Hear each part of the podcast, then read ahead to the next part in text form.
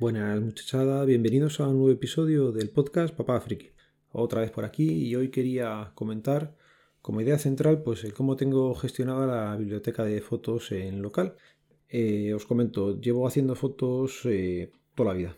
Desde pequeño mi madre era de las que siempre llevaba la cámara de fotos, con lo cual pues hace tiempo ya escaneé la biblioteca digital de casa y tengo fotos eh, pues desde 1900 1960 más o menos hay fotos familiares. Eh, empiezo lógicamente con las que tienen mis padres y mi madre, o sea, mi padre y mi madre.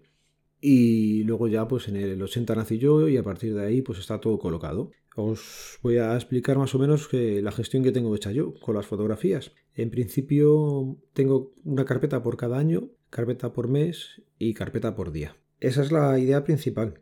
Lo que pasa que es complicado eh, sobre todo en las fotos antiguas, ¿vale? A su vez, eh, cada mes tiene un índice TXT en el que comentas o en el que tengo puesto qué son las fotos o dónde están hechas o una pequeña explicación de cada foto. Esto será así eh, hasta que nacieron los mellizos. A partir de ahí todo el sistema pues, se fue un poco al garete y ya no está tan tan completo como estaba antiguamente, pero para mí sigue siendo bastante eficaz. Todo esto antiguamente pues lo hacía a mano. Eh, descargaba las cámaras de foto digital o descargabas las fotos del móvil. Tenías que ir foto a foto, pues juntándolas por día, metiéndolas en la carpeta, mirando que estén bien, tal, y luego pues eh, rellenar el TXT y esto. Con la llegada de Google, por ejemplo, cuando activé el tema de agrupar por caras, hace tiempo, pues toda la biblioteca que está guardada en Google con el Pixel, eh, a partir del Pixel, pues están ahí organizadas por cara. Estaría bastante bien tener algo similar en, local y que lo hiciera de forma automática. Si alguien sabe algo, pues que lo comente y se, puede investigar. Bueno, sigo explicando. Las fotos las tengo organizadas de esa forma y antiguamente todo era eh, hecho a mano. Con lo cual podéis entender que me he tirado bastante tiempo colocando fotos. Un día buscando, pues encontré eh, Photomove. Dejaré en las notas del programa enlaces para que podáis ver eh, los programas de los que hablo. Eh, al final todos los programas están usados en Windows, ¿vale? Pues eso, eh, Photomove tiene una versión gratuita que para mí es más que suficiente, en la que consigo renombrar, bueno, en la que consigo dándole una carpeta raíz en la que están las fotos, pues él las agrupa por día y mes. Es básicamente lo que hacía yo antes, lo coge él de los metadatos de la foto y los coloca ya en una carpeta en formato americano y con esa parte gratuita a mí me es más que suficiente, ¿vale? Es muy fácil, eh, tienes que elegir primero, eh, en el primer paso eliges la carpeta que contiene las fotos, le puedes marcar si quiere que incluya las subcarpetas, en el segundo paso pones una carpeta destino, en el tercer paso le das al botón de buscar y lo que hace es buscar en la primera carpeta las fotos que contienen los metadatos y ver si son válidos para moverlos. Y luego ya pues en el cuarto paso y final puedes elegir si quieres copiarlos a la carpeta destino o si quieres moverlos. Yo normalmente lo que hago es que si están todos los metadatos bien directamente les doy a mover. ¿Qué consigo al darles a mover? Pues una carpeta, por ejemplo, del 2020 con subcarpetas luego por cada mes y cada día. Entonces, para mí es una gozada porque ya solamente sirve a revisar esas fotos y ver que están bien. Entonces, ahorro mucho, mucho tiempo. Lo que hago ya cuando me pongo a revisar es eh, dividir la ventana de Windows en dos partes. En la izquierda tengo eh, el árbol de directorio de fotografías eh, destino, que sería ya el definitivo, y a la derecha tengo la carpeta de salida del programa que os acabo de decir. Entonces voy revisando que no haya todavía esa carpeta creada. Si ya está creada, arrastro las fotos y las suelto en esa carpeta y ya pongo el nombre de la carpeta y eso. Y si no está creada la carpeta en el lado izquierdo, pues en el derecho, que era el de la salida del programa, renombro y lo pongo a mano. Esto estaba bastante bien, pero pensé que podía tener algún programa para renombrar fotos o carpetas todavía mejor.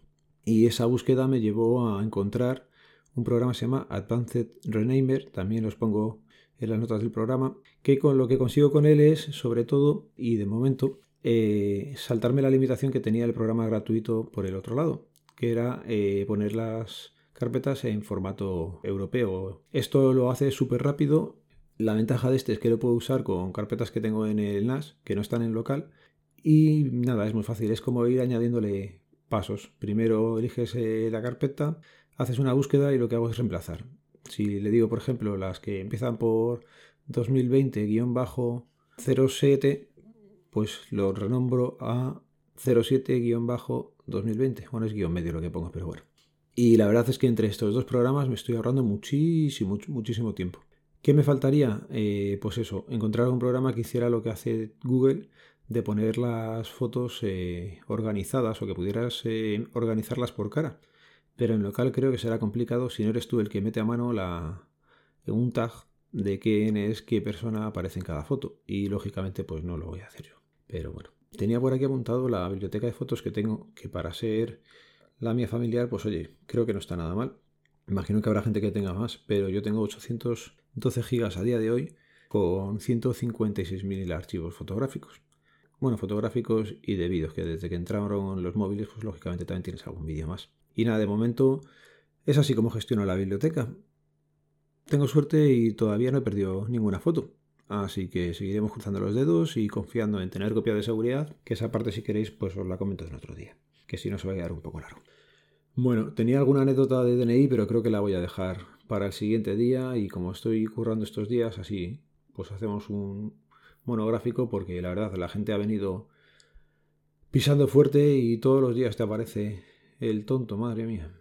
No hay día sin tonto. Bueno, y antes de terminar os comento también que he comprado un NUC, un i3, el modelo es el 4010U de micro con 4 GB y 128 de RAM. Al final es para sustituir a la Raspberry. Puede ser que sea matar moscas a cañonazos, pero estaba cansado de tener la Raspberry con muchísima, muchísima temperatura y que cuando fuera a usarla no, no funcionara porque se hubiera quedado colgado. No sé, seguramente tenía arreglo, pero mira, me salió una oferta por ahí la vi por Wallapop y dije, venga, a por ella. Ya os contaré qué, pongo ahí definitivamente y lo dicho. Os dejo en las notas del programa las dos aplicaciones que uso para Windows eh, para gestionar la biblioteca, ¿vale? Bueno, y antes de despedirme, recordaros que este podcast pertenece a la red de sospechosos habituales. Si queréis suscribiros, ya sabéis, en fitpress.me barra sospechosos habituales. Venga, un saludo, nos vemos, nos leemos, nos escuchamos. Adiós.